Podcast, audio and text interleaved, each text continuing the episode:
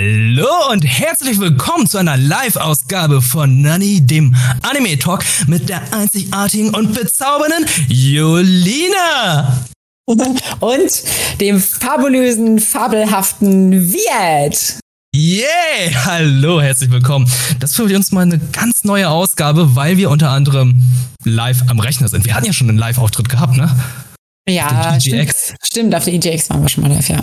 Der EGX und für uns ist das ja auch eine kleine Umstellung, weil Sagen wir, wie es ist, wenn wir Podcasts aufnehmen, schauen wir uns eigentlich gar nicht an. Das ist das erste Mal, dass wir uns gerade anschauen und dachten uns da so, warum machen wir das eigentlich nicht immer? Also einfach ja. mal die Kamera einschalten und dann miteinander sich mal sehen und na, sprechen. Gerade in Pandemiezeiten sieht man sich ja nicht so oft. Und ähm, ja. vielleicht machen wir das in Zukunft öfter. Ist für uns eine komplett neue Situation. Und weißt du, was mir auch aufgefallen ist? Hm, was denn? Wir sind wahrscheinlich Deutschlands einziger Podcast ohne Intro. Ja. ja, ja, aber überleg mal, ne? Ja. Im Anime steht und fällt die Serie manchmal nicht mit dem Anime, mit, der, mit dem Intro. Ist es bei dir nicht so?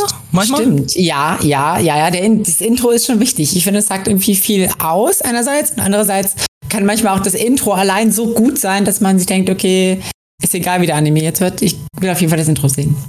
Mhm. Und ähm, da wir kein Intro haben, da haben wir sozusagen auch kein, können wir auch nicht irgendwie versagen, sagen wir es mal so. Da ist immer so, oh, so ein krasses Intro und dann ist vielleicht der Podcast nicht so gut, sondern die Leute sehen sich einfach diesen Podcast an, hören sich den einfach an, ohne irgendwie schon mal eine Erwartungshaltung zu haben. Ich glaube, das ist gar nicht so verkehrt. Also, oh, das ist so richtig smart. Wir, wir geben uns eigentlich gar nicht diesem Leistungsdruck hin, ein schönes Intro zu präsentieren, sondern sagen einfach, wir stehen für Qualität.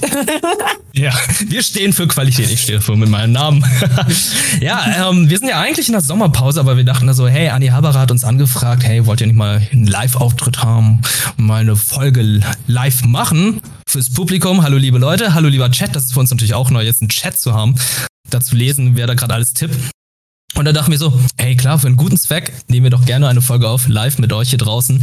Und ähm, dachten uns, ja, kommen wir aus der Sommerpause kurz zurück, aber wir sind am, im August sind wir eigentlich offiziell wieder da. Also wenn ihr da was von uns hören möchtet, ne, der Anime Talk, den findet ihr überall, wo es Podcasts gibt. Aber das war jetzt auch erstmal genug von uns und äh, unserer Einführung. Wir wollen natürlich wissen, was ist eigentlich dieser Podcast? Der Podcast ist, das sind einfach zwei leidenschaftliche Leute, Julina und ich, ich gern Animes schauen. Wir haben jetzt weder jetzt eine gewisse Expertise in Japan oder so, haben da irgendwie gelebt oder irgendwie ganz krass Berührungspunkte mit der Kultur. Die haben wir alle durch Zeichentrick, Anime, Videospiele aufgenommen.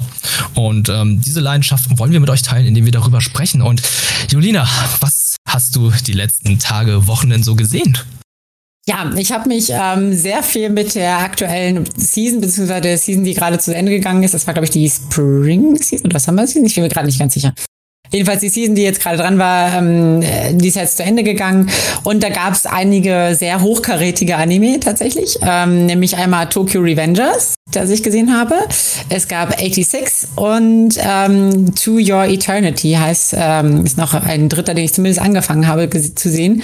Und tatsächlich auch gab es jetzt für alle, die äh, nicht genug bekommen können von Miss Kobayashis Dragon Ball, gab es noch eine kleine Short Animation Series. Das habe ich auch mitgebracht, habe ich gesehen. Da kann ich auch noch kurz was zu sagen. Und ja, vielleicht reden wir noch, oder My Hero Academia ist ja tatsächlich auch noch äh, ein großes Thema, was ja diese, diese, in dieser Season wieder jetzt weitergeht auch.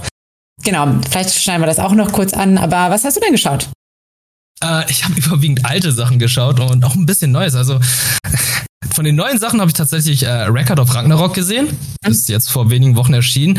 Sailor Moon Eternal, auch vor wenigen Wochen erschienen. Und dann habe ich noch so einige Klassiker nachgeholt, so wie Helsing Ultimate. Oh, Gab es auf Amazon Prime alle zehn Folgen, haben wir da reingezogen.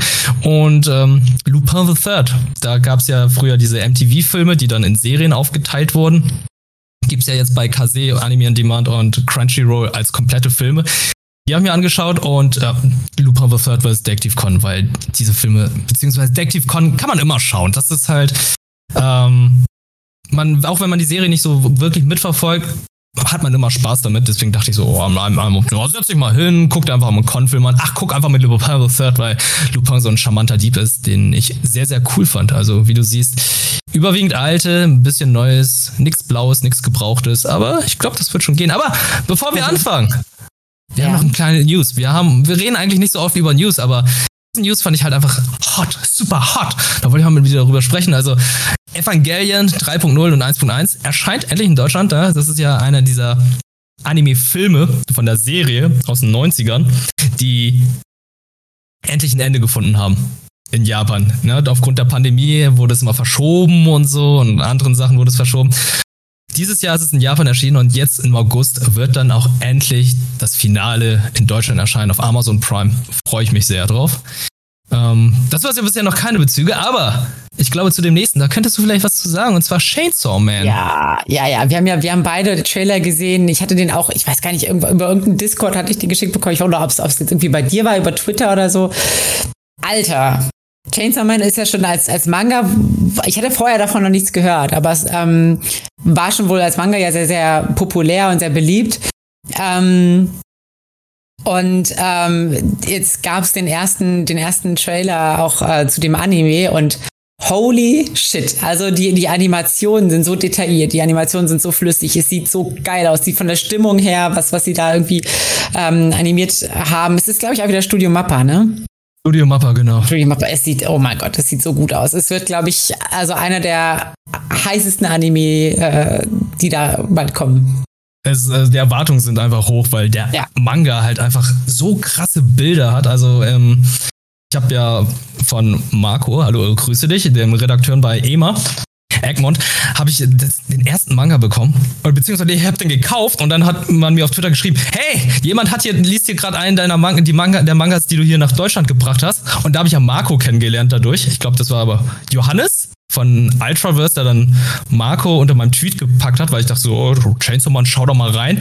Und dann ist er darauf aufmerksam geworden und hat mit mir ein bisschen geschrieben und darüber erzählt, wie Chainsaw Man überhaupt nach Deutschland gekommen ist und äh, das ja wirklich eines der wenigen schonen und etwas brutaleren Serien ist von Egmont. Ich habe mir die Bilder angeschaut und dachte so, holy shit, das ist so krass gezeichnet, so detailliert, aber an einigen Stellen auch sehr schluderig, würde ich mal sagen. Also ähm, nicht nicht so clean, wie jetzt der Anime erscheint, weil ich muss sagen, die Animation haut, glaube ich, da noch so einiges raus, weil ich hatte jetzt eher gedacht, die Serie, wenn die erscheinen wird, wird dann eher so durch die Standbilder brillieren, aber dann habe ich jetzt die Kamerafahrten der Serie gesehen und dachte, holy shit, das ist äh, was ganz anderes. Das haut so wirklich so das Maximum aus den Panels raus und ich freue mich sehr darauf. Ähm, das wird gut. Das wird gut. Und was, glaube ich, auch ganz gut ist, davon habe ich auch sehr viel gehört, ähm, ist Tokyo Revengers. Julina, erzähl mm. mal, was ist das? Ja, Tokyo Revengers. Ja, schöne Überleitung übrigens. ähm, Carpet. ja. ähm, genau, es ist äh, eine der aktuellen Season-Anime gewesen ähm, von Studio, äh, von dem Studio Leiden-Films. Also mir sagt, sagt vom Namen her sagt man erst erstmal nicht so viel, aber die haben zum Beispiel auch Berserk animiert. Ähm, Welchen? Und äh, gute Frage. Weil, weil das ist glaub, ganz wichtig. Ich, ja, ich komme also gerade in das Berserk-Universum rein und mir wird ja. immer wieder gesagt, der letzte, die letzte Berserk-Animation ist eines der schlimmsten überhaupt, weil die aus den 90ern, ja, 2016. Ja, ja, ja. Das ist die kontroverse Animation. Das ist, okay. das ist die kontroverse CG-Animation, die, ah, glaube ich, okay. in den ersten Staffeln gut war. Ja, ja, ich habe schlecht wurde. Ich habe es auch, ich habe auch gestimmt. Okay, also mhm. da, da haben sie, da haben sie nicht so brilliert, sagen wir es mal so. Okay. aber, aber bei Tokyo Revengers haben sie eigentlich ganz gute Arbeit. Ja, das ist auch eigentlich kein, fast kein CGI so richtig. Das, also von der Animation ist es jetzt nicht so, dass man denkt so, uh, krass, äh, super Bilder so, aber es ist auch jetzt nicht so, dass man denkt, ja, ist jetzt schlecht oder so. Es ist einfach relativ Standard. Ähm, und bei Tokyo Revengers, wir lernen halt tatsächlich den, den Hauptcharakter, so Takemichi Hanagaki, ähm, zunächst zu so kennen. Und der ist so ein, so ein typischer Mitzwanziger, der eigentlich eher ja nicht so viel erreicht hat im Leben. Also der arbeitet irgendwie nur so als, als Angestellter in so einem DVD-Laden und äh, ähm, ja, verbringt halt seine Tage so zu Hause, ist aber auch so ein bisschen, naja, wie soll man sagen, so ein bisschen unzufrieden, weil er irgendwie so gedacht hat, okay, vielleicht hätte ich irgendwie mehr aus meinem Leben machen sollen. Und er erfährt tatsächlich, ähm, dass seine, also in der, in der, Schulzeit hatte er eine, Freundin, also eine feste Freundin, die äh, Tachibana Hinata, dass die äh, aktuell von den Zug geschubst wurde und dass das aber nicht kein, kein Unfall war, sondern dass das irgendwie mit einer gewissen Bandenkriminalität zu, zu tun hat. Und er ist aber erstmal, er ist so ein bisschen geschockt, aber naja, hatte auch ewig nichts mehr so richtig mit dir zu tun, führt halt erstmal sein Leben weiter, aber dann wird er halt selber tatsächlich vor den Zug geschubst und das Letzte, an was er denkt, ist tatsächlich seine, seine Schulzeitfreundin Tachibana Hinata. Und als er aufwacht, ist er plötzlich sein zwölf Jahre jüngeres Ich. Ähm, ja, und ist quasi wieder in der Schule. Und der Schulzeit äh, oder der jugendliche Takemichi, ähm, der war tatsächlich damals selber in so einer in so einer kleinen Gang mehr oder weniger. Und die hatten äh, auch dann ähm, die die vorherrschende Gang da so so herausgefordert und haben aber ziemlich übelst aufs aufs Maul bekommen. Also das war die die Tokyo Manji Gang ähm, und die haben die halt einfach ziemlich zusammengeprügelt, weil die halt so, es waren halt so zwölfjährige Gebuben so, ne? Die hatten halt keine Ahnung von nix und ja, eigentlich ging es ab da nur noch abwärts so in seinem Leben. Das heißt, äh, die wurden dann so ein bisschen mehr oder weniger versklavt, wie man das halt so, was heißt, wie man das so kennt. Man, ich habe mit, mit Jugendkriminalität und Banden nicht so viel zu tun, aber. Natürlich, ich auch nicht. Aber, aber ähm, genau, so, die mussten halt dann immer so, was weiß ich, trinken für die holen und sowas und was weiß ich nicht was. Mhm. Jedenfalls, jedenfalls ging es ab, ab dem Zeitpunkt für in seinem Leben eigentlich bergab, weil er halt irgendwie da so in diese kriminelle Spirale reinkam. Und ähm, er ist halt wieder zurück an diesem Tag, wo das alles losging. Ähm, und ja, er trifft aber auch am Abend quasi auf den Bruder von seiner Freundin und ähm, lernt ihn auch so ein bisschen kennen und so. Und ähm, berührt ihn irgendwie. Ich weiß gerade gar nicht mehr genau, wie das passiert ist, aber er wird dann dadurch äh, quasi, ich glaube, er hat ihm die Hand geschüttelt in dem Moment auch. Und wird dann quasi wieder in die jetzige Zeit verfrachtet. Und es hat sich aber, ähm, also er jumpt quasi wieder in die, die, die Gegenwart zurück und es hat sich aber ein bisschen was verändert, weil er jetzt, glaube ich, auch bei dem Kampf, den er da hatte, hat er sich so ein bisschen anders verhalten. Ähm, ja, und, und äh, Takemichi versucht jetzt halt, er hat halt irgendwie gesagt, okay, krass, ich kann irgendwie in die Vergangenheit gehen und wieder in die Gegenwart und die Gegenwart verändert sich. Und er versucht jetzt quasi mit dem Bruder von Hinata, also die, die ja vor den Zug geschubst wurde, versucht er jetzt ähm, zusammen die Vergangenheit zu verändern, so dass Hinata eben im Hier und Jetzt auch überlebt und ja, er vielleicht auch ein besseres Leben führt, so. Ähm, wie, Moment, aber wie kommt er dann wieder in die Vergangenheit? Also jetzt ist er durch Zufall ja in die Gegenwart gekommen, indem er dem Bruder die Hand gegeben hat. Weiß genau. er dann auch, wie er zurück in die Vergangenheit kommt? Genau, tatsächlich genau auf die gleiche Weise. Auf die gleiche Weise. Also, ah, der Bruder ist der Schlüssel. Genau, der Bruder ist der Schlüssel. Wenn er, wenn er dem quasi die, die Hand schüttelt, dann geht's in die eine oder andere Richtung. Und der Bruder arbeitet jetzt in der Gegenwart tatsächlich auch bei der Polizei, weil er wahrscheinlich auch davon so ein bisschen geprägt war, was, was quasi mit dieser ganzen Bandenkriminalität.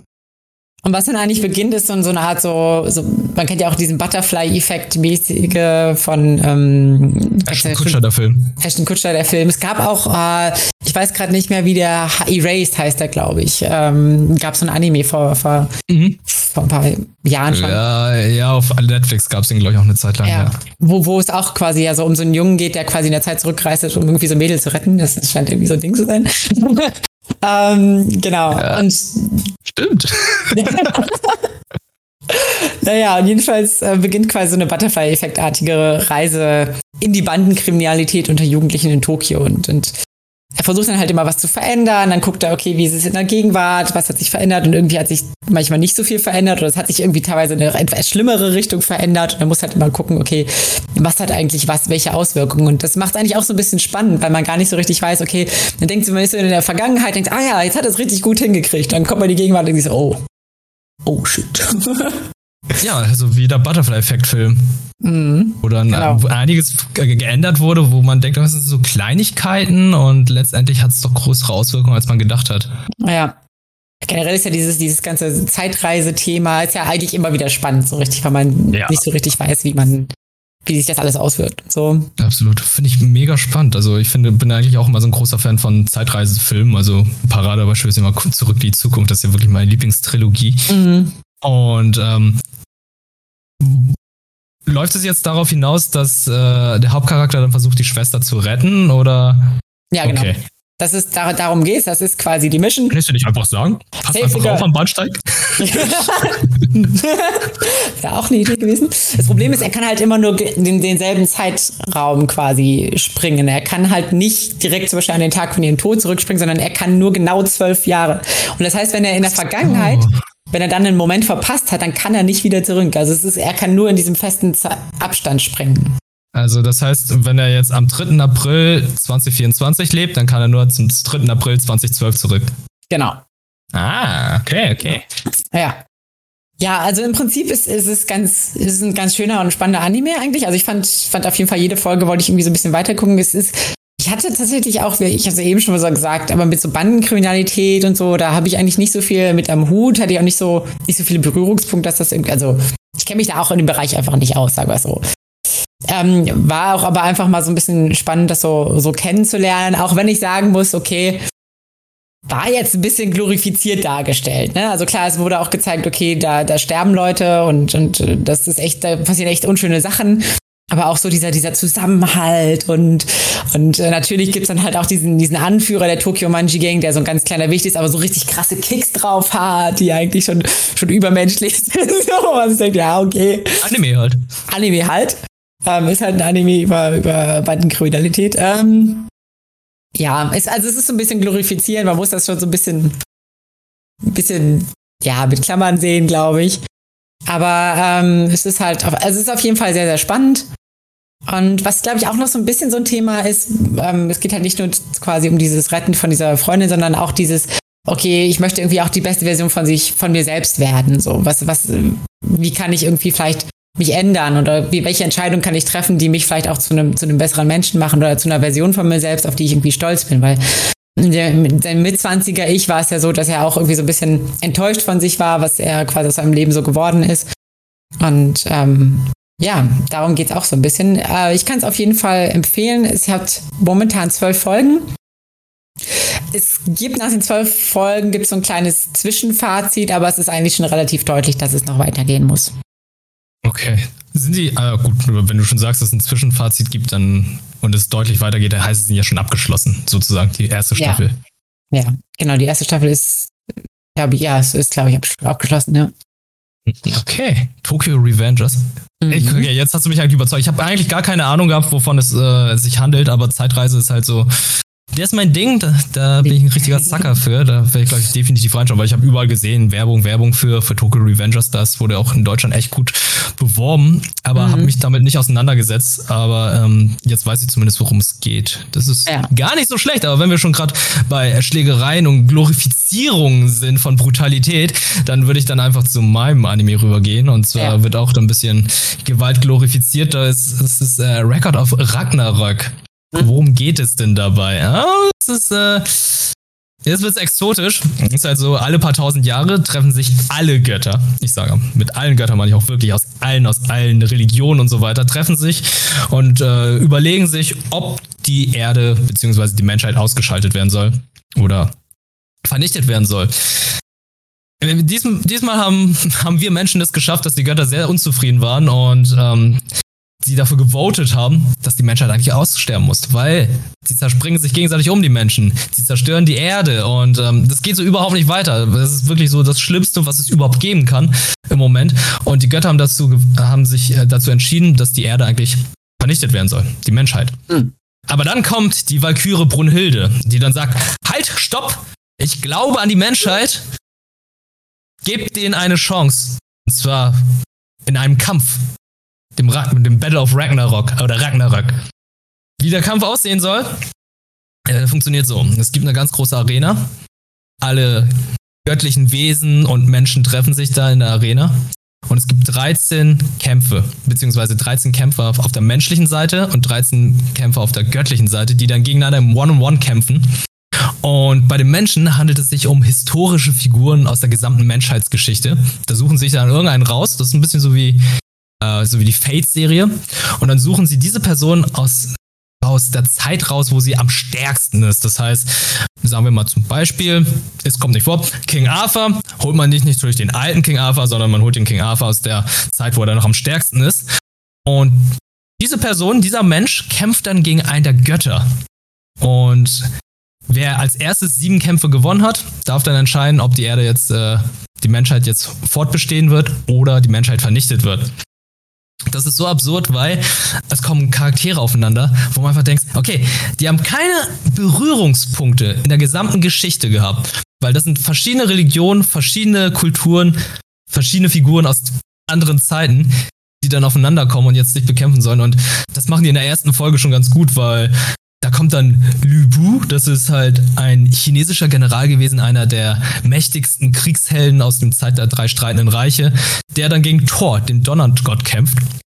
Und Thor, der Donnergott, ist natürlich ganz Anime präsentiert. Lange rote Haare, drahtiger Körper, super stark. Der Hammer ist aber zehnmal so groß wie er.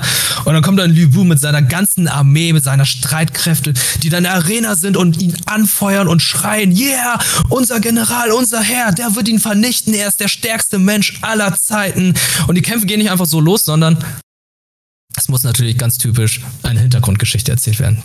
Zwischen den Kämpfen wird dann erstmal erzählt, wer ist dieser chinesische General? Wer ist dieser angeblich stärkste Mensch der Welt? Nachdem der, diese eine Geschichte erzählt wird, wird nochmal ein bisschen über Thor erzählt. Und zwischendurch gibt es dann diese Kämpfe, die wir bei Kengan Ashura oder bei Baki so sind, ja, man denkt einfach so, oh, natürlich, der Gott ist doch viel stärker als der Mensch. Wie kann er eine Chance dagegen haben? Und dann sagt der Mensch doch noch irgendwie, oh, ich habe hier noch diese Möglichkeit, gegen ihn zu kämpfen. Und dann denkt man, oh, der Mensch wird den Gott besiegen. Nein, er hat jetzt noch diese Möglichkeit. Dann gibt es einen Wendepunkt nach dem nächsten. Und dann gibt es noch eine ganz wichtige Information, die dazu kam. Wie kann man einen Gott töten? Die Walküren sind ja auch, glaube ich, 13 Stück. Und eine der Valkyren verwandelt sich dann in eine Waffe für den Menschen, weil die ganzen Valkyren unbedingt wollen, dass die Götter vernichtet werden, beziehungsweise in diesem Kampf verlieren. Und durch Transzendenz wird dann eine der Valkyren dann zu einer Waffe von Lubu. Im zweiten Kampf, ich weiß gar nicht, ob man das spoilt, aber ich glaube, ich, ich, glaub, ich sage einfach nur noch, wer im zweiten Kampf vorkommt, aber den dritten Kampf, da sage ich jetzt nicht, wer vorkommt. Aber das ist das Spannende. Man will einfach nur wissen, welche historische Figur kämpft jetzt gegen welchen Gott, weil es total absurd ist, denn im zweiten Kampf sucht sich dann Brunhilde in ihrem Computer dann die ganzen Teilnehmer raus. Wer könnte da als Drakan vorkommen, ne? Wait, what? In ihrem Computer? Ja, es gibt halt so einen göttlichen Computer, der halt einfach so aussieht wie bei einem Minority Report mit den ganzen Monitoren, die so holographisch sind. Dann guckt sie sich die Daten an. Da fallen so viele historische Namen. Da ist zum Beispiel auch Nikolai, Nikola Tesla dabei, wo ich einfach denke, Alter, den will ich kämpfen sehen. Da will ich sehen, wie der kämpft. Und dann sucht sie da so, ich suche eine Person, die, die die Götter hasst, aber wirklich alle Götter abgrundtief und auch einen Grund dafür hat. Und da steht einfach nur die, die Nummer 0000001. Ich dachte so, das ist der erste Mensch, der die Götter hasst. Das muss der erste Mensch sein. Es ist Adam. Und Adam kämpft gegen Zeus im zweiten Kampf. Oh lol. Das ist so absurd. Und dann wird wieder äh, die Hintergrundgeschichte erzählt, wie Adam aus dem Paradies vertrieben wurde mit Eva. Und Eva sitzt da im, im Publikum mit ihren Söhnen Kain und Abel. Und dann sitzen noch ganz viele andere Menschen im Hintergrund aus allen verschiedenen Generationen. Also es ist halt so komplett durcheinander gemischt, die ihn dann anfeuern Thor, da wird äh, von Zeus wird natürlich auch die Hintergrundgeschichte erzählt. Ja, ähm, Zeus, ne, hier hat die Titanen umgebracht, dann hat er hier noch seinen Bruder da hier, ähm, der jetzt hier dort arbeitet, dann noch ähm, Poseidon, glaube ich was, ja, Poseidon, den mhm. großen Bruder, der ist hier, hier Chef und so weiter. Und dann sitzen andere Götter im Hintergrund und gucken sich die Kämpfe an. Da sitzt einfach ein Loki, ein Shiva. Und da denke ich so, okay, das ist, da denkst du einfach, Avengers ist so, ne, Ultimate Crossover überhaupt oder Super Smash Bros. Da hast du einfach dieses Ding, wo einfach alle Götter da sitzen und einfach nur wollen, dass die Menschen vernichtet werden. Ich denke so, okay, das ist absurd. Sehr lustig gemacht, sehr cool, aber hat natürlich auch ein Problem. Die Animation. Die ist nicht sehr gut, nicht zum Teil nicht vorhanden. Es ist ein großer Kritikpunkt, dass diese Serie mit sehr vielen Standbildern arbeitet, aber es sind stark gezeichnete Hand, äh, Standbilder, die recht cool und Spaß machen. Also ich muss sagen, ich habe sehr viel Spaß gehabt in den zwölf Folgen, denn in diesen zwölf Folgen gab es insgesamt nur drei Kämpfe. Und der allererste Kampf, da geht über fünf Kämpfe, weil die einfach nochmal One Piece-mäßig zwischendurch die Hintergrundgeschichte erzählen müssen oder erklären und die einzelnen Bewaffnungen. Warum Thor denn Hammer hat, warum der diese Handschuhe trägt und wieso der so stark ist, der Hammer. Hat mir sehr viel Spaß gemacht. Ähm, Freue mich auf die zweite Staffel. Da wurde auch schon angeteased, äh, wer im vierten Kampf dabei sein wird. Muss mal schauen, wie es ankommt. Also Kritiker fanden es halt ein bisschen schwierig mit, mhm. äh, mit der Animation, aber ich muss sagen, ich habe sehr viel Spaß damit gehabt.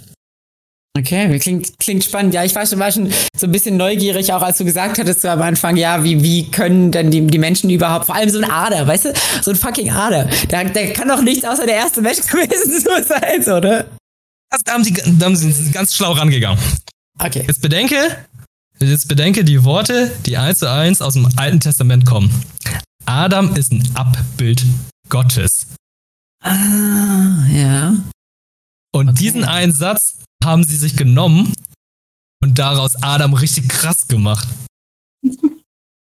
Aber Ja. ähm, die Erzählung zu den Einzelfiguren ist natürlich auch historisch nicht akkurat. Es ist wirklich so ein bisschen klamaukmäßig, ein bisschen lustiger gemacht, ein bisschen übertrieben, weil ähm, Adam ist ja, wie soll ich sagen, Eva steht vor Gericht, weil sie angeblich einen Apfel gegessen hat und die Schlange sagt dann so, oh, ich habe sie gesehen, wie sie die, äh, den Apfel gegessen hat und er selbst hat da reingebissen und äh, dann kommt Adam vor Gericht und beißt in jeden Apfel rein, den er findet und äh, sagt dann zu Eva, ja, dann gehen wir beide aus dem Paradies raus. Scheiß auf die Götter. Also, historisch akkurat ist halt was anderes. Ja, ist aber genau so- trotzdem sehr genau so lustig war gemacht. genau so war's. Also nicht als für bare Münze nehmen, aber äh, war sehr, sehr witzig. Ich muss auch, ich muss auch gerade, als du gesagt hast, irgendwie so mit, mit Valkyrie, so, nee, es, es bleibt alles so, wie es ist. Ich habe mir so eine, so eine Engelsfigur vorgestellt mit so einer Rüstung und dann aber diesen, diesen Andreas von, von Frau. Es bleibt alles so, wie es ist.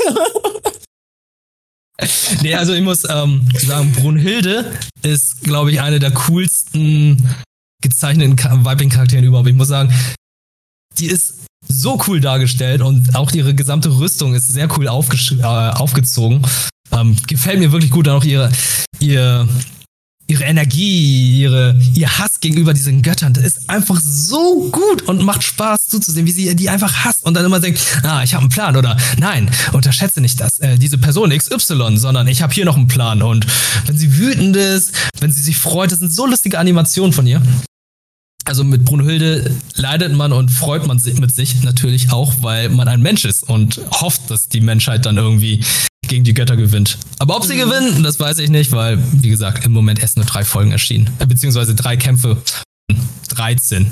Ne? Also ist Best Ja. of 13, muss sieben gewinnen. ja. Ja. Okay, äh, Ah. ja, äh, da, das war jetzt ein bisschen ähm, Knüppelsuppe, mal sagen. Äh, Knüppelsuppe. Aber Ja. ich sehe gerade, da ist noch ein Anime, den hätte ich, glaube ich, auch gern gesehen. Da habe ich auch die ersten Bilder gesehen. Das ist auch von Crunchyroll. Mm, 86 meinst du? 86, ja. Ja, okay, 86, uh, das ist, uh, der war auch, also High Quality, sag ich mal, High Quality, aber das ist kein Anime, den man schaut, wenn man eine gute, was heißt, wenn man eine gute Zeit haben will. Ja, das ist, das ist jetzt auch nicht, nicht die richtige Aussage, so, aber es ist, es ist schon sehr, eher ernst. Also es ist halt eine, Light Novel Adaptation. Und, ähm, ja, wir befinden uns in so einer, so einer fiktiven Welt, die, also von der Architektur sieht es eher so aus wie 18. und 19. Jahrhundert. Also ein bisschen so, also wenn man die Stadt so sieht, es ist alles sehr, also so gepflasterte Straßen gibt es schon und so weiter, das schon.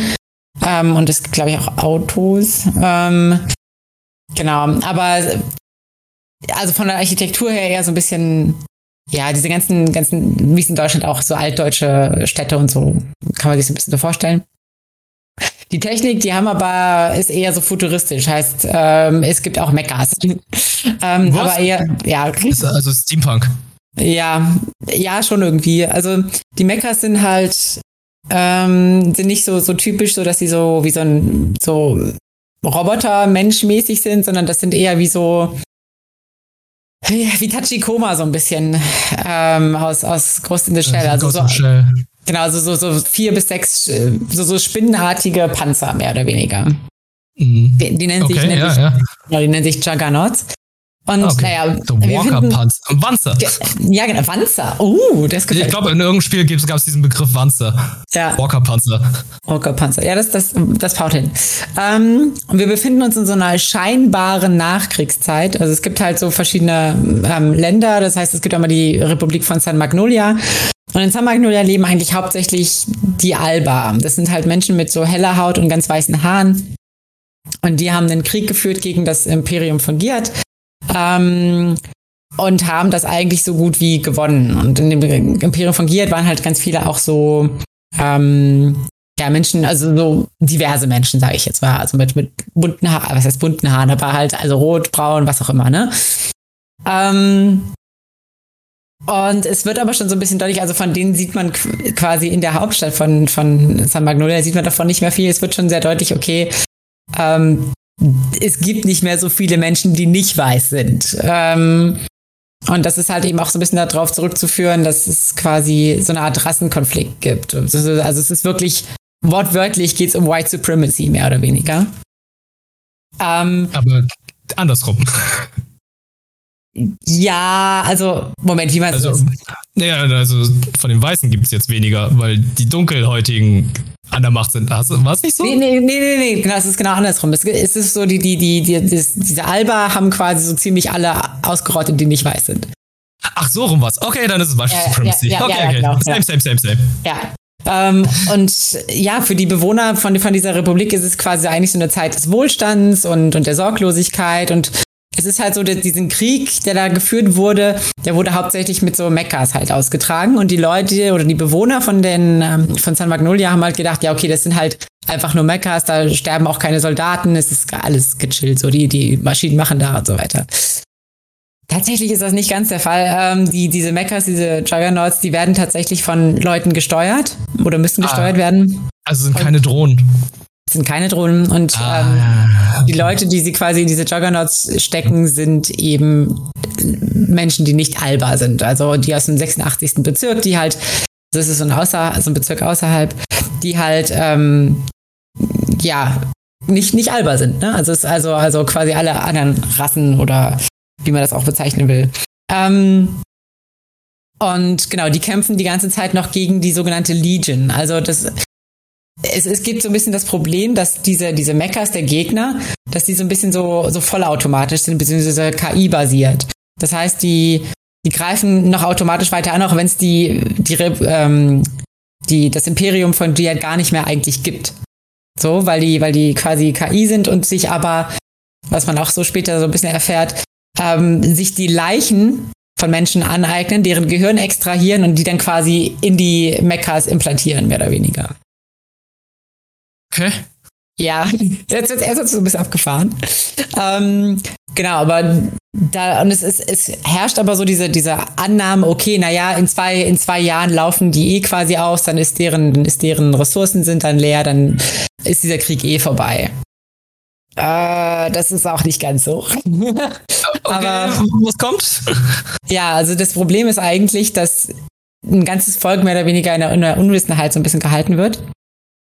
Und ähm, ja, tatsächlich noch ein sehr realer Krieg stattfindet, eben in diesem ähm, 86. Bezirk, der halt relativ außerhalb ist. Und zwar auf den Schultern von allen Leuten, die nicht Alba sind. Es gibt da quasi eine Spezialeinheit, ähm, die sogenannten, äh, ja, die, die 86 halt. Und da gibt es einen Leiter dieser Gruppe, den, den Shinei Nosen, der wird tatsächlich auch Undertaker genannt. Ähm, ja, ich muss auch ein bisschen schmunzeln. Aber ähm, das hat, so, das hat so ein bisschen so einen ernsten Beiton, weil er bisher seine ganzen Kameraden ähm, auch überlebt hat. Also er hat, er ist quasi der, der die quasi immer zu Grabe trägt, beziehungsweise auch umbringt, bevor sie von der, von der Legion quasi absorbiert werden können, beziehungsweise geklaut werden und in, in den Mecha verwandelt werden können. Also er löst sie, Anführungszeichen. Genau, genau. genau. Ähm, ja, und die Sache ist aber die, es gibt quasi für jede von diesen, von diesen Schwadronen ähm, gibt es immer jemanden, so, einen, äh, so eine Person, die so, so ein bisschen leitet. Und das ist halt in, in dem Fall die Majorin ähm, Vladilena Milise. genau, und die sitzt, die sitzt quasi in der Hauptstadt und macht aber quasi so über so Fernkommunikation, versucht die sie so ein bisschen zu steuern. Und ähm, das ist so ein bisschen tricky, weil also sie gibt sich wirklich, will sich wirklich Mühe geben, aber sie ist halt nicht die erste, ähm, die erste Majorin, die die hatten und diese, diese, diese Truppe rund um diesen Undertaker ist halt dafür bekannt, dass sie diese Koordinatoren in den Wahnsinn treiben. Also weil die halt nicht so richtig auf den hören und, und ähm, die so ein bisschen mit, der, mit ihrem Psyche spielen und die so ein bisschen rausmobben, mehr oder weniger. Und sie ist die erste, die sich aber wirklich aufrichtig Mühe gibt, quasi die auch als Menschen zu sehen und ähm, ja, denen auch irgendwie zu helfen. Und ja, es geht, äh, geht halt dann so ein bisschen darum, dass sie merkt, so, oh Scheiße, Alter, das ist, das ist ein sehr realer Krieg, der hier noch gerade stattfindet und ich muss denen irgendwie helfen, weil wenn wir, ähm, wenn wir das nicht machen, ähm, dann werden wir hier bald alle ziemlich Probleme haben. Und das weiß aber eben keiner. Und von, von, ihrem, von ihrem Militär aus kriegt sie halt auch sehr wenig Unterstützung. Denn diese, diese, dieses Schwadron, was da eigentlich eingesetzt wird, eigentlich geht es nur darum, dass die früher oder später aussterben. Also es ist eigentlich, eigentlich quasi so eine Art Hinrichtungsschwadron. Die werden quasi einfach nur gegen, gegen die Legion quasi geschickt, damit sie irgendwann sterben. Also so, ähm, ja, Kanonenfutter. Genau, sie sind eigentlich nur Kanonenfutter. Und ja, es ist halt insgesamt, es ist, also sie merkt halt immer mehr, okay, auf der anderen Seite sitzen halt irgendwie auch reale Menschen mit realen Ängsten, Träumen und auch eigenen Wünschen, die halt irgendwie auch immer wieder dann sterben müssen. Und ähm, es ist im Prinzip ein, ein sehr berührender, eigentlich Antikriegsanime so auch, ähm, der so eben auch so ein bisschen so Entmenschlichung darstellt, eben durch sowas wie, wie Rassismus. Also das zum Beispiel ähm, wird gesagt, also die, die Alba sagen zu dem anderen, sagen sie auch die Schweine, die Pigs, so sozusagen. Also weißt du, das sind, das sind keine Menschen so richtig.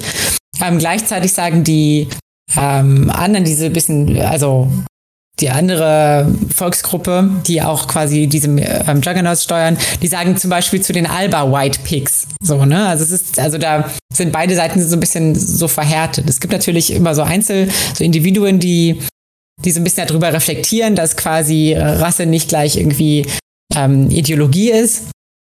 Aber grundsätzlich ähm, gibt es da halt so verhärtete Fronten. Mhm. Und ähm, ja, aber gleichzeitig auch, also nicht nur, nicht nur durch Rassismus, diese Entmenschlichung, sondern auch durch diesen technischen Fortschritt. Dadurch, dass sie, ich meine, sie sitzt halt da in dieser Safe, in dieser Zentrale, in der Hauptstadt und sie steuert da die, mit denen die Juggernauts, die irgendwo in der Pampa sind und gegen, gegen Leute kämpfen müssen und irgendwie gucken müssen, dass sie auch irgendwie was zu essen haben und so. Ähm, ist bewusst, ja. dass da Menschen drin sitzen. Also die. Ja, ja. Okay, sie, gut. Sie, ich dachte, weiß, dass, Genau, sie weiß okay. das dann schon, aber ähm, ja, und das berührt sie aber auch, also als sie das so richtig so zu verstehen lernt, so, dass sie sagt so, oh fuck, Alter. Das ist echt das, äh, erinnert mich ein bisschen an Enders Game. Hast du Buch oder Film gesehen? Gelesen? Ich glaube nicht, nee. Nee, da war es genauso mit dieser Entmenschlichung oder dieses, ähm, dieses nicht realisieren, dass eigentlich äh, richtige Menschen oder richtige, also richtige Menschen in den Einsatz gesetzt werden. Und mhm. es, es hat ja auch ein bisschen Bezüge auf ähm, die Realität zum Teil mit der Drohnenkriegsführung. Ja. Ist, ist da noch ein Mensch am Werk? Ist da eine Maschine am Werk? Wer ist jetzt der Schuldige? Wer ist der Mörder? Ähm, nur in dem Fall ist es halt, die wissen, dass da ein Mensch drin ist in diesem Juggernaut. Und das ja. erinnert mich dann wiederum an eine Simpsons-Folge, wo Homer sich als Roboter verkleidet hat. Okay. Weil er keinen Roboter bauen konnte. Aber das ist wieder was ganz anderes. Okay, ja. Aber es ist eine interessante Thematik und ähm, ist, die, ist die Serie eigentlich schon abgeschlossen? Ähm, also es gibt jetzt, gab in dieser Season gab es elf Folgen insgesamt. Die zwölfte ist leider nur so eine Recap-Folge. Es war, fand ich so ein bisschen schade. Ich habe die, dachte, oh, es gibt, eine tolle, tolle Folge angemacht und ich skippe so durch. Recap, Recap, Recap, Recap. Aber das ist um, immer ein ähm, Anzeichen dafür, dass eine zweite Staffel direkt ja, ja. kommt, dass sie also, eventuell nach 24 Folgen abgeschlossen ist. Genau, also es wird, wird auf jeden Fall noch weitergehen. Ich weiß jetzt nicht, ob die quasi direkt im Anschluss läuft. Ähm, da hatte jetzt auch wer im Chat, glaube ich, gesagt, dass es bei Tokyo Revengers auch direkt weitergeht tatsächlich. Ähm, mhm. Genau, weiß ich, weiß ich nicht genau, ob das da jetzt auch so ist. Es geht auf jeden Fall weiter. Es muss auf jeden Fall weitergehen. Hoffe ich. ähm, genau. Aber es ist mega spannend. Ich habe auch, sobald die Folge mal rauskam, habe ich sofort geguckt. Ähm, aber es ist halt echt. Oh, es ist schon, ist schon heftig. Also, ist hart. Also ist jetzt hart. nicht so, ist nicht so leichte Kost, die man ja. jetzt einfach so aufnimmt. Okay, dann ja. äh, dann würde ich mal sagen, gehen wir zur leichten Kost rüber. Ja, bitte, die bitte. Die, die, auch wirklich, boah, ey, ich, ich muss es leider sagen, das ist aber auch ein bisschen gemein, glaube ich, aber Sailor Moon Eternal ist leichte Kost, die auch nahezu belanglos ist. Ja. Also, ähm, der neue Sailor Moon Film ist jetzt auf Netflix erschienen. Ich weiß, der wurde auf Social Media so vor einigen Monaten echt gut beworben. Oh, Sailor Moon kommt auf Netflix. Geil. Alte Fans finden es natürlich super. Ich ich selbst, ich würde mich nicht sagen, dass ich ein Fan von Sailor Moon bin, aber es ist ein Teil meiner Kindheit, es ist ein Teil meiner, äh, meiner Anime-Vergangenheit, die ich dann irgendwie doch gern geguckt habe, damals die Serie, aber auch nicht so richtig krass mitverfolgt habe, so wie ich vor einigen Monaten oder Jahren herausgefunden habe, als Kase die Sailor Moon Collection rausgebracht hat, weil ich mir ein paar Folgen angeschaut musste feststellen, ich kann mich an nichts erinnern, aber es hat mir Spaß gemacht, weil es viel gut war. Es war so ein viel good Anime, gute alte Zeiten, schön gezeichnet, schöne Bilder, schöne Farben, wirklich auch schöner Einsatz von Farben und die Musik, die war auch hervorragend, die war richtig gut. Und das hatte leider die Reboot-Serie, die vor einigen Jahren erschien, mit Salem und Crystal, nicht erreicht. Da fühlte sich alles kalt an, hatte die Leichtfüßigkeit nicht mehr gehabt, wollte die ernste Geschichte aus dem Manga eher erzählen, als jetzt die Serie, die es damals gab. Die andere Serie aus den 90ern, die hatte ja wenig mit dem Manga zu tun gehabt. Die neue Serie, die wirkte halt so kalt und leider ist es bei dem Sailor Moon Film genauso. Es ist halt, es ist kalt, es fühlt sich anstrengend an. Sehr viele Tropes aus den alten Serien wurden übernommen, beziehungsweise aus dem Manga, wo man einfach denkt, das ist halt nicht mehr zeitgemäß. Einfach dieses, äh, dieses hilflose Mädchen, das dann die ganze Zeit da an ihrem Macker, ihrem Typ da die ganze Zeit festhangelt und immer bei ihm sein möchte. Also wirkt nicht sehr emanzipiert und selbstständig. Und dann hast du noch diese, dieses komische Trope von Chibi Ursa, die einen Vaterkomplex hat, wo du einfach auch denkst, das kannst du doch immer noch nicht machen. Was ist doch total merkwürdig.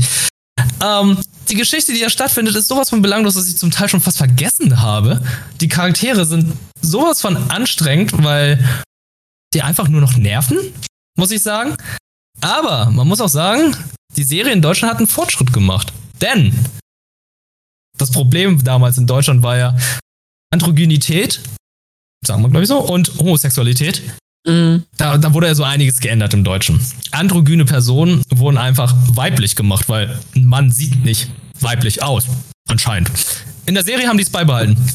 Okay. Es ist ein Mann, der sehr weiblich aussieht und dementsprechend bleibt er auch ein Mann.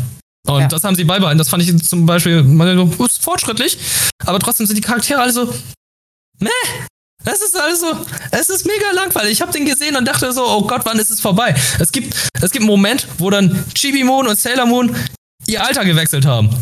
Ne? Sailor Moon klein, Chibi Moon erwachsen. Okay. Und zehn Minuten später haben sie sich verwandelt als wir normal. Also, äh, zwei Minuten lang war es Panik. Die restlichen acht Minuten haben sie das akzeptiert. Dann haben sie sich einmal verwandelt und das ist wieder vorbei. Ich so, Versucht Warum? ihr da irgendwas zu thematisieren? Versucht ihr da irgendwas einzubauen, nur damit irgendwas passiert oder so? Warum? Mhm. Und der Film, der Film ist ja nicht nur ein Teil, sondern es sind zwei Teile. Also das heißt, ich musste mich durch zwei Teile durchkämpfen. Und am Ende dachte ich so, oh mein Gott, das war pure Zeitverschwendung. Also oh. äh, äh, ich hatte irgendwie, ich hatte irgendwie so mich darauf eingestellt, so, ah ja, viel gut, Nostalgie und so weiter. Ah, die Synchronsprecherin von Bunny ist immer noch da. Sie macht es immer noch ganz gut. Aber irgendwie habe ich mich nicht unterhalten gefühlt. Das war echt anstrengend. War leider. Ja, ähm, war wirklich ein Schuss in den Ofen. Also ich habe mit einer Freundin gesprochen, die wirklich ein Sailor Moon Fan war. Und sie meinte so, sie konnte sich den Film nicht antun. Also sie hat eine halbe mhm. Stunde geguckt und meinte so, das ist sowas von anstrengend und dumm. Und da hat sie mir auch einen Punkt gebracht, wo ich auch sagen muss, ja, das stimmt die weiblichen Sailor-Krieger, also die Sailor-Kriegerin, klingen bis auf Bunny alle gleich.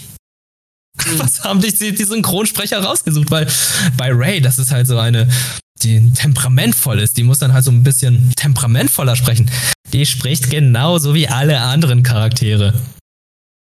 Es ist einfach unverständlich, was da los ist. Und da gibt es ja noch äh, einige Namen, wo dann, ich glaube, also der Synchron die Synchronmenschen halt sich nicht entscheiden konnten, wie der ausgesprochen wird. Da gab es den Namen Setzner, also mhm. der ist von Sailor Pluto. Die Person wird von allen Leuten verschieden ausgesprochen. Da dachte ich so, hätte die auch nur für eine Gerade, Aussprache ja. entscheiden können. Mal ist es Setsuna, mal ist es Setzner, mal ist es Setzner. Ist ja so, hm, hm. ja, ist okay. So Setzner und Setzner ist okay, aber Setsuna und Setzner ist für mich dann so. Ja da saßen verschiedene Leute dran irgendwie, die sich dann nicht entscheiden konnten. Aber das sind auch, das sind eher Kleinigkeiten, die es jetzt nicht noch schlechter gemacht haben. Trotzdem ist die deutsche Synchro gut, ne? Kann man so sagen. Aber der gesamte Film war einfach wow. Nee. Sorry. Nee, Aber ich dachte auch einfach, ich bin nicht die Zielgruppe. Klar, Sailor Moon, Magical Girl. Oder ja immer so beworben für Mädchen. Damals ist es ja gewesen natürlich auch sehr viele Jungs gesehen, irgendwie. Ich unter anderem auch. Dann dachte ich so, ich bin nicht die Zielgruppe.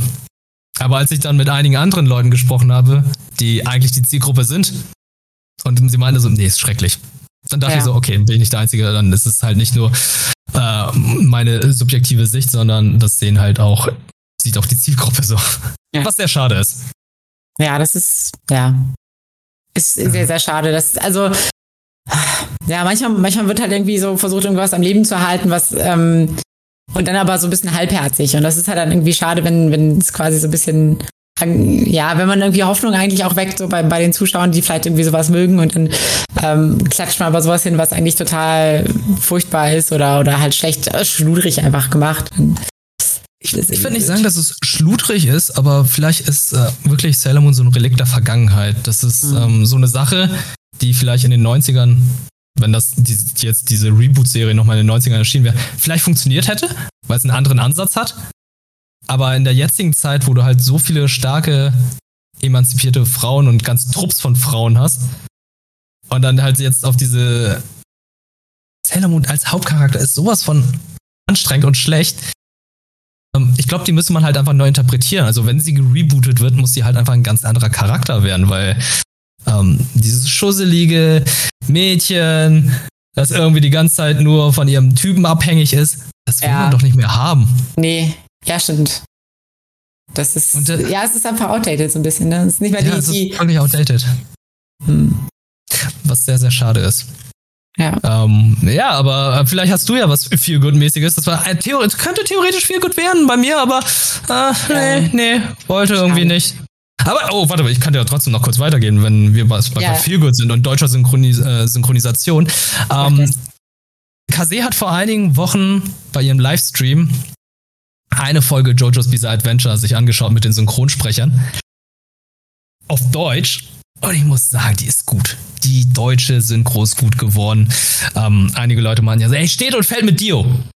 Ja, das stimmt, glaube ich, auch zum Teil, weil Dio sich ja noch durch die anderen Staffeln zieht. Und Dio ist echt gut synchronisiert worden. Also ich bin sehr zufrieden mit der deutschen Synchro. Ich werde mir jetzt noch weitere Folgen anschauen. Die gibt es jetzt auch bei Anime on Demand. Zum Teil, die werden jetzt wöchentlich, glaube ich, äh, eine Folge rauskommen. Und ich habe von Kase tatsächlich auch noch die erste Blu-ray bekommen, wo die erste Staffel drauf ist. Neun Folgen sind das. Und ähm, ja, äh, wenn ihr mehr dazu hören wollt, ich glaube, dazu hatten wir noch einen sehr umfangreichen Podcast dazu gehabt. Da war ja Kevin dabei, der uns auch sehr ausführlich darüber erzählt hat, wie er zu diesem Universum kam, von diesem Jojo-Versum. Und äh, ich glaube, wir haben zwei Stunden darüber gesprochen. Ja, und, das war eine lange Folge. Es war eine lange Folge, es hat sehr viel Spaß gemacht, aber jetzt haltet euch fest. Das Ding, was ich hier halte, das könnte eventuell auch in euren Händen sein, denn Julina und ich werden davon noch drei verlosen. Also folgt unbedingt ihrem Twitter-Kanal, meinem Twitter-Kanal und den uns von unserem offiziellen, dem Nani-Podcast, denn da werden wir jeweils eine Blu-ray verlosen. Das wird geil, ich habe Bock drauf. Und äh, Jojo geht immer. Ich freue mich auf die zweite Staffel Jojo's Bizarre Adventure. Konnte ich noch nicht sehen, weil Joseph Joestar ist ja ist einer der besten JoJos, muss ich sagen. Und ähm, der kriegt, glaube ich, auch einen sehr, sehr guten Synchronsprecher. Und zwar, ich habe den Namen vergessen, aber es ist der gleiche Synchronsprecher von Chris Pratt. Und ich glaube, der passt. Der wird gut. Ja. Ich, ich glaube auch. Also ich, ich freue mich auch, dass es, dass Jojo endlich in Deutschland so, so ankommt. Es ist, es ist fast schon so ein bisschen wie so eine Religion, die man eigentlich schon äh, gerne unter die Leute bringen will. Es ist, es ist gut. Es ist erstaunlich, aber Jojo ist ja weltweit wirklich so anerkannt. Es ist, jeder kennt es, aber in Deutschland ist es immer noch so ein Nischenprodukt. Auch weltweit ist es eigentlich, glaube ich, mittlerweile Mainstream. Jeder kennt es. Es gibt es in verschiedenen Sprachen. Es gibt es auf Englisch, auf Netflix gibt es sogar auf Spanisch. Mhm. Und so. Aber auf Deutsch gab es bisher noch nicht. Und ich finde, es ist halt sehr, sehr wichtig, dass sie das auch noch Deutsch bringen, weil erst wenn es auf Deutsch ist, gibt es dann die Möglichkeit, daraus einen Mainstream zu machen, daraus, dass dann mehr Leute die Möglichkeit haben, es zu sehen. Weil, ja, äh, es gibt ja immer diesen Krieg Dub oder Sub. Gebt den Leuten Dub, damit mehr Leute die Möglichkeit haben, es auch zu sehen. Einfach in den Genuss kommen. Auch wenn ja. Sub vielleicht sogar besser ist. Aber trotzdem, die Möglichkeit, die Chance, barrierefrei. Denkt daran, Leute, sagt nicht immer ja. Sub. Ja, gib Depp eine Chance. Bin da ein Verfechter von. Und, ganz wichtig, Dub, wenn wir gerade dabei sind. Oh, nice. Dumbbells. How heavy are the dumbbells you lift? Auch auf Deutsch jetzt erschienen. Habe ich mir auch die vier Folgen angeschaut. Love it. Ich, das war ja einer meiner Lieblingsanimes 2018, glaube ich, oder 19. Mhm. Ja, oder, oder im Platz 3. Und auf Deutsch genauso gut wie auf Japanisch, würde ich sagen. Also, ähm, die Synchronstimmen, die sie rausgesucht haben, auch wieder äh, top. Sehr Hat mir sehr gefallen. Ja, das ist, das ist auf jeden Fall, also wenn man wirklich viel gut will, dann ist How Heavy Are the Dumbbells You Live, das, das macht richtig gut Laune. Das ist einfach Bock. Es macht nicht nur Bock, es macht nicht nur viel gut, es macht Bock auf Sport und das ist das Wichtige. Gerade in Zeiten der Pandemie, wo man einfach nur denkt, oh shit, ey, ich muss ein bisschen bewegen, guckt man sich den Anime an und denkt sich so, okay, jetzt habe ich Bock, muss ich ins Fitnessstudio? Oh, muss oh, du geil, Muscle! Zeitchesto! okay, dieses Zeitchesto ist natürlich kultig, ist im Deutschen natürlich nicht so, aber ähm, die Serie zeigt natürlich auch, wie man ohne Fitnessstudio überhaupt Sport machen kann, wie man die Freude daran findet, was man trainiert, welche Körperteile, welche Regionen und so weiter. Ist so gut. Also, ähm, ich, selten habe ich irgendwie eine Serie gesehen, wo ich danach irgendwie Sport machen will. Wenn ich Dragon Ball sehe, war ich Bock auf Kampfsport, klar, aber hier ist es halt so, der allgemeine Sport, den Körper fit halten und so weiter, kenne ich halt nicht so oft. Ja, das stimmt. Das ist, äh, also ja, wo es wirklich halt auch um Fitness geht. Ich meine, klar, so, so Sportanime, sowas wie wie Haikyuu oder was auch immer oder äh, Kuroko no Basket, die machen natürlich, ja, ja. die machen Bock auf den Sportart, ja, aber How Heavy Are the Dumbbells Lift machen richtig Bock auf Fitness, irgendwie so. Fitness, auf, ähm, auf seinen Körper bewusst aufbauen und, äh, und zu stärken. Das finde ich halt sehr wichtig. Und es geht nicht nur um Muskeln, Muskeln, Muskeln, sondern es geht halt einfach um die menschliche Gesundheit. Das ist sehr, sehr geil. Das gefällt mir sehr gut. Ja. Und äh, ich hoffe, To Your Eternity hat dir auch gut gefallen. Ja, also ich habe bei To Eternity ist ja auch äh, der, der dritte im Bunde von den Anime, die jetzt, also auch mit am bestbewertetsten waren von, von dieser Season. Ähm, to, Your Eternity, äh, to Your Eternity ist aber auch so ein bisschen mh, hm, was Spezielles. Also es geht quasi, es fängt damit an, dass man, dass man sieht so eine Art Schöpfer oder so, so eine unsterbliche Entität. Ich kann es schwer anders beschreiben. Es ist eine, ein Wesen, was quasi in die Welt gesetzt wird. Und also es ist eher so, ich sag jetzt mal so, so mittelalterlich oder also es ist jetzt, es gibt nicht, nicht große so, so Technik oder so. Ähm, da wird quasi in die Welt gesetzt und dieses, diese Entität, die ist halt erstens unsterblich und zweitens kann sie ähm, durch Kontakt zu Dingen und Lebewesen dazulernen und sich weiterentwickeln. Also es kommt dann halt auch dazu, dass es zum Beispiel, es trifft so ein so einen Jungen mit so einem Wolf und es kann sich dann zum Beispiel in diesen Wolf und es kann sich auch in diesen Jungen verwandeln. Ähm, es ist aber dann nicht so, also es ist nicht, dadurch, dass es quasi diese Form annimmt, hat es nicht automatisch quasi alles gelernt, was diese Person kann. Also zum Beispiel, er verwandelt sich in den Jungen, aber er kann halt nicht sprechen und weiß zum Beispiel auch nicht, dass er essen muss. So, und deswegen stirbt er immer wieder, steht aber quasi immer wieder auf, weil er, weil er unsterblich ist. So, weißt? Also er kann nicht, er kann nicht ähm, richtig sterben, so endgültig, aber ähm, die, der, diese, ähm, diesen Körper oder so, den er benutzt, der ist halt schon beschädigbar, sage ich jetzt mal so. Und dann ist, fällt er quasi immer so ein bisschen wie so eine, so eine Stasis oder so und dann erwacht er quasi wieder nach einer Zeit. Ähm, genau, und im Prinzip trifft dieses, dieses Wesen trifft unterwegs so verschiedene Personen. Also er ist quasi so ein Jungen, ähm, da trifft er irgendwie so ein kleines Mädel, was äh, in so einem aufgrund von irgendwelchen Bräuchen quasi eigentlich geopfert werden soll in so einem Dorf, zu so einem, zu so einem Gott quasi, damit irgendwie fruchtbares Land äh, weiter herrscht. Ähm, und ja, lernt dabei so ein bisschen quasi so verschiedene menschliche Bräuche, Personen und so weiter kennen. Und ähm, ich habe erst bisher, wie gesagt, nur so, so sechs, sechs Folgen oder so gesehen. Also die, die erste Hälfte. Es ist irgendwie spannend, aber man weiß auch noch nicht so genau, worauf es hinausläuft. Also es ist also man weiß, okay, also es wird irgendwann so auch eingeführt, okay, dieser, dieser Schöpfer, der ihn da quasi in diese Welt gesetzt hat, der hat sich auch was dabei gedacht. Es, es gibt ein Ziel oder einen Zweck. Ähm, aber man weiß noch nicht so ganz genau, worum es geht, mehr oder weniger, oder was, was ähm, da passiert. Und es ist halt auch so vom, vom Pacing her sehr eher so, so ruhig und so ein bisschen nachdenklich. Und das wird auch so durch das Intro zum Beispiel deutlich. Wir haben ja heute, heute schon mal am Anfang über Intros gesprochen. Ähm, das Intro von To Your Eternity ist sehr speziell, würde ich sagen, weil es halt eben nicht so. Also normalerweise hat man ja oft irgendwie so bei, bei Anime so Intros, die so, so ein bisschen rockig sind oder so, so hypen oder so. Und das ist halt eher mhm. so, es geht so ein bisschen in so eine Lo-Fi-Richtung tatsächlich. Und es ist halt ähm, ähm, ja mit so, mit so einer ganz sanften Stimme gesungen und so. Es, ja, es passt, es passt zum Anime auf jeden Fall. Also es vermittelt da so, so einen guten Eindruck, auch wie das Pacing so in dem Anime ist finde ich. Ähm, ja, aber es ist halt, also, das ist zum Beispiel eine Serie, die, die ich gucke die ganz gerne, aber die binge ich jetzt nicht weg. So, das ist halt. Also kannst boah. du nicht mehrere Folgen hintereinander schauen? Ja, doch, also heute Morgen habe ich auch zwei hintereinander geschaut, aber, aber dann reicht's auch, so, weißt du? Ach komm, so es sind sechs Folgen, also das ist schon nahezu gebinged. Ja. Wenn du zwei Folgen davon siehst, das ist ein, das ist ein Drittel. Ja, ja, ja, schon. Naja, aber es ist, also eigentlich geht's so ein bisschen darum, also es ist eigentlich so ein bisschen so, so ein ent, entfremdeter Blickwinkel auf Menschlichkeit und menschliche Bräuche. Also das ist zumindest das, was ich gerade so, so daraus mitnehme, so dass man eigentlich auch mal so ins Hinterfragen kommt. Also man, diese, diese Entität, die hat halt diese ganzen selbstverständlichen Sachen nicht gelernt und wie man miteinander umgeht und, und Sprache und so weiter und ähm, muss das quasi auch erst so beigebracht bekommen.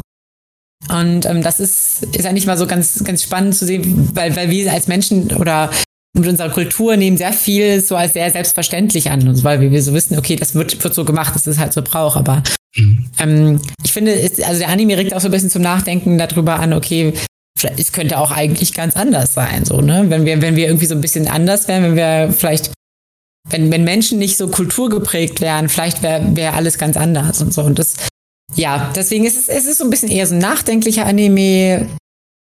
Ja, kann man, kann man sehr, sehr gerne gucken, so. Ähm, ich weiß jetzt, wenn ich ja nicht, wenn ich jetzt eine Reihenfolge machen würde, ich glaube, am besten hat mir tatsächlich 86 gefallen von dieser Season. Und der ist, der ist auf Platz 3 tatsächlich. Also er ist, er ist sehr gut, aber er ist äh, speziell, würde ich sagen. Okay. Mir fällt gerade nur ein, To Your Eternity erinnert mich ein bisschen so an N24-Dokus. Das ja, da gibt es ja diese Dokus von, äh, was ist, wenn die Menschen die Erde komplett verlassen? Was passiert in 100 Jahren? Und hier wäre es, was ist, wenn eine unbekannte Spezies auf die Erde kommt und sich die Kultur anschaut? Was ist das Erste, was sie erkennt und sieht? Und was muss sie machen? Worauf muss sie achten? Ja, ja, so, so, ja, du hast recht. ein bisschen, ne? Aber ich habe auch, ein bisschen, so, ja. hab auch ein bisschen darüber nachgedacht, zum Beispiel, für uns ist es ja selbstverständlich, dass wenn wir nicken, dass wir zustimmen. Und mhm. wenn wir den Kopf wackeln, dass wir dann irgendwie Nein dazu sagen. Aber vielleicht ist es ja halt, wenn es in eine Eternität kommt, so, warum wackelt die Person die ganze Zeit mit dem Kopf? Warum sagt sie es nicht? Oder Handzeichen und so weiter. Das ist ja alles für uns selbstverständlich, weil wir da irgendwie ja. das alles kennen. Warum ist ein Mittelfinger so verboten und so weiter? Das ist ja alles. Das finde ich irgendwie, aber trotzdem sehr spannend. Also es wirkt so ein bisschen wie eine Pseudodoku. Ja, ja. Ich, ja, ich, ich weiß nicht, also ich weiß nicht, ob es sich wie eine Pseudodoku tatsächlich auch anfühlt. Also es erzählt schon nee. eine Geschichte, aber es ist ja. Es ist so ein bisschen. Ah, wir hatten mal, ich weiß gerade gar nicht, gar nicht mehr, wie das, wie das heißt. Es ist auch so, so einen anderen Anime gesehen, wo, wo so ein Kind quasi ausgesetzt wurde bei so in der Wildnis bei so Monstern und dann das hat dann quasi so diese Vaterfigur da gehabt. So ein bisschen so ähnlich ah. an. Oh Gott, wie, wie hieß das? Heißt. Ja, oh Gott, wie hieß es nochmal? Ich, ich, ich kann mich daran erinnern. Ja. Ich kann es eben nachgucken. Oh, nee, ich kann es ich, nicht sagen. Vielleicht weiß der Chat das. Können wir kurz schauen. Ähm, aber ich weiß, welche. Ähm, das ist irgendwie so ein Golem. Das ist ein Mädchen mit genau, Golem. Genau, genau. Mit so einem Mädchen ja. mit so einem Golem, ja. Genau. Ja. Also so, so oh, in der Art Gott. fühlt es sich so ein bisschen an. Warte, ich, ich hab's gleich. Äh, mhm.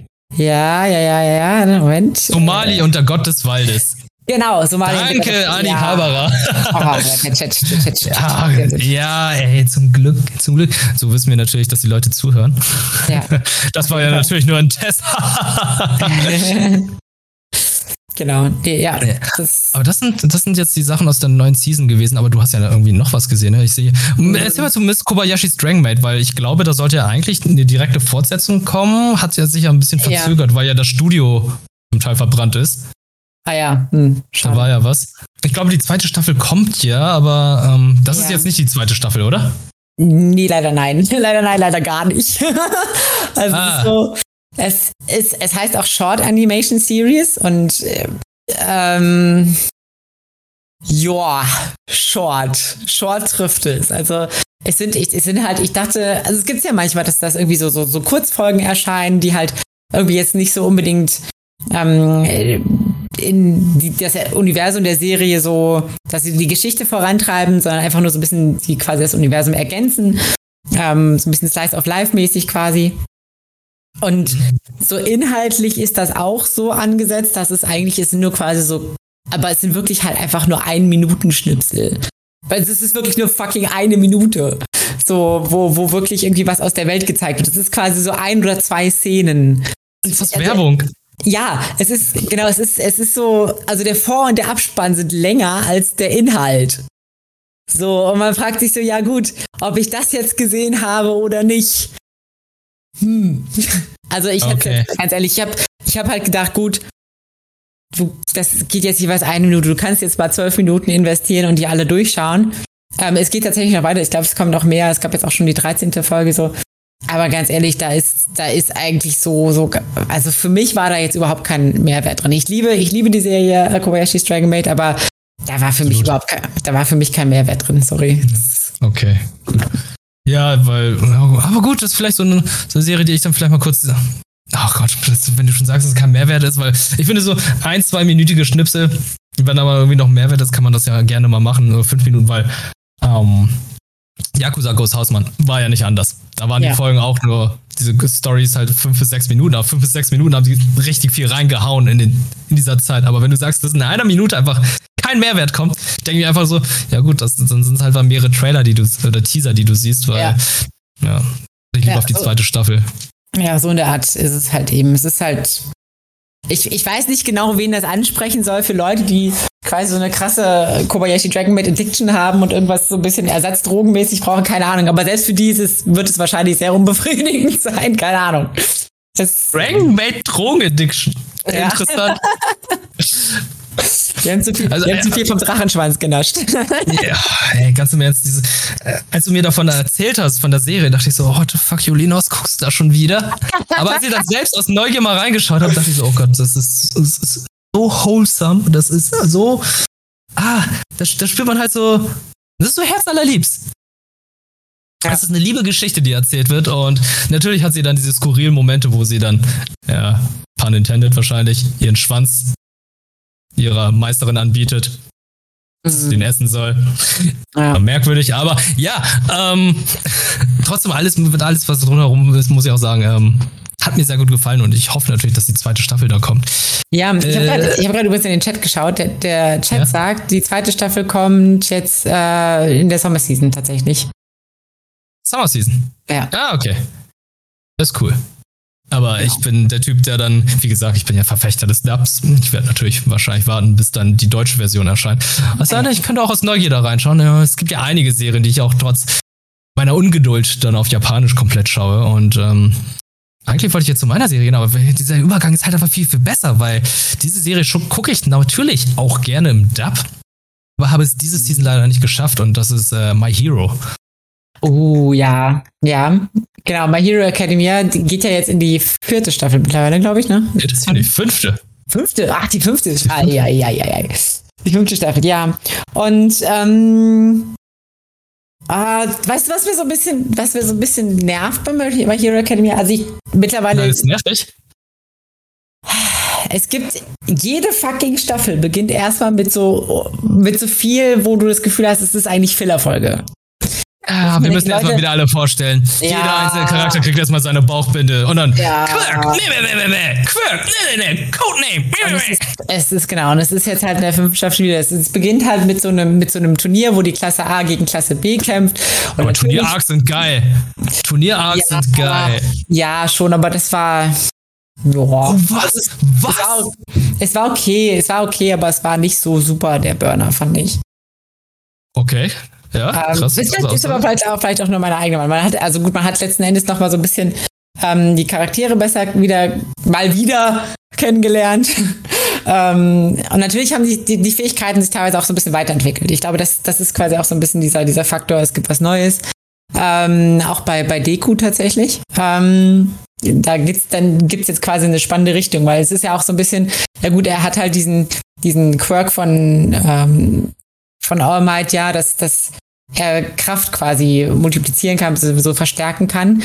Aber ähm, das wird ja vielleicht auf, auf Dauer auch ein bisschen langweilig und deswegen haben sie sich da so einen kleinen Kniff einfallen lassen, dass er tatsächlich noch so ein bisschen, dass sich seine Fähigkeiten noch in eine andere Richtung entwickelt, sagen wir es so. Ähm, Ja, das stimmt. Seine Fähigkeit war ja eigentlich nur super stark sein, ne?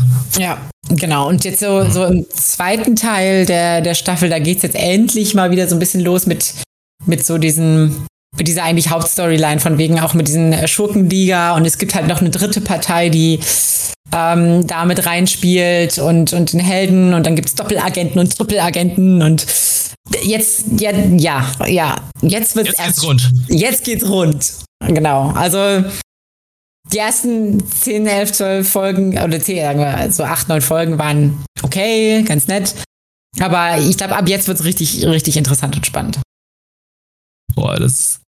Ja, gut, dass ich schon bis zur vierten Staffel alles gesehen habe. Mir fehlt ja wirklich nur die aktuelle Staffel Ja. mit den zehn Folgen, aber das ist wirklich. Oh, das ist aber kein Verkaufsargument. Also, ey, kannst du erst guckst du zwölf Folgen, dann wird's richtig gut. Also, Ah. Moment, stopp, Moment, stopp. Es ist besser als, also dieser, dieser, dieser Klassenwettkampf ist besser zumindest als das, wo sie diese für diese Schulvorbereitung, für dieses Schulfest vorbereitet haben. Das war horrible. Oh, das, das, war war, so das war richtig letzte horrible. Staffel. Das war das Ja. Schlimmste überhaupt. Also ganz im Ernst. Da hast du erstmal den krassesten Kampf aller Zeiten gehabt. Da hat, da hat Deko diesen, ich würde mal sagen, den Super Saiyan-Modus gehabt. Wo er dann hier gegen, oh, wie hieß er nochmal? Mm, Overhaul gekämpft hat. Mhm. Und diese, diesen krassen Kampf hattest, hast in der nächsten Folge was ganz Dramatisches gehabt. Und darauf, yay, wir machen Schulfest, äh, ich möchte, dass du singst und du machst hier das und du machst das und wir tanzen dazu, wir bauen die Bühne auf. Ich so, holy shit. Ihr, ihr, eigentlich seid ihr alle traumatisiert. Deko muss erst recht traumatisiert sein. Ja. Aber nein, wir haben ein Schulfest. Oh Gott, das war das, war so das schlimmste Arc überhaupt. Da habe ich auch überhaupt nicht verstanden, wie, wie dieser, dieses Pacing ist. Was sie sich dabei gedacht haben. Ja, Aber also Ver Verkaufsargument, es ist zumindest besser als der Anfang der vierten Staffel. Lil. Ja, sagen wir es mal so, der Anfang der vierten Staffel war ja war schleppend, Ja. wurde dann gut mit Overhaul, dann kam das Schulfest und dann gab es ja den Kampf mit Endeavor am Ende. Der Ja. war ja auch richtig krass, also der hat mir echt gut gefallen. Aber jetzt am Anfang der fünften Staffel, als ich das gesehen habe, dachte ich, oh Gott, ihr könnt doch nicht schon wieder so anfangen. Wir müssen die, die nochmal einführen, aber ähm, wenn ich ehrlich bin, ich kann immer noch nicht alle Namen der Klassenkameraden. Ich auch nicht. Es ist so witzig, weil ich habe teilweise eine, eine Patientin, die ist totaler, totaler My Hero Academia Fan und hat auch teilweise irgendwie so den Hairstyle von Todoroki und so weiter.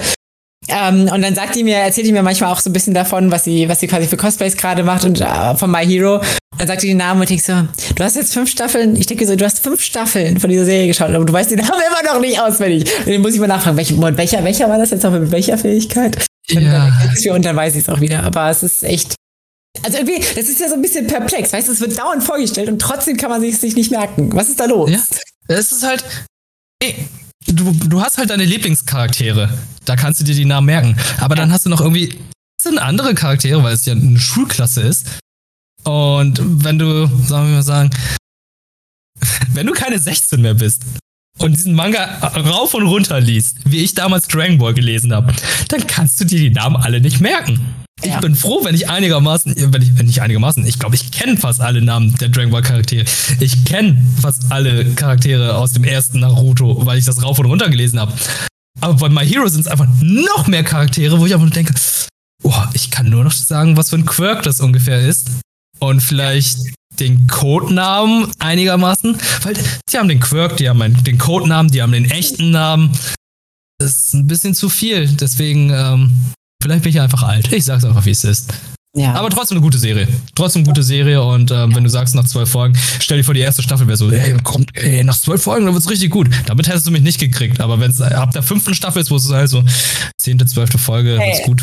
Aha. Ich möchte kurz dazu sagen, bei JoJo's Bizarre Adventure, ich sag mal so, die ersten Ach, zwölf. Folgen, die ersten zwölf Folgen waren jetzt auch nicht so der Burner. Ja, das sind die ersten neun Folgen. Die erste Staffel. stimmt. Die erste Staffel. Gebe ich zu, war nicht der Burner. Die waren trotzdem gut.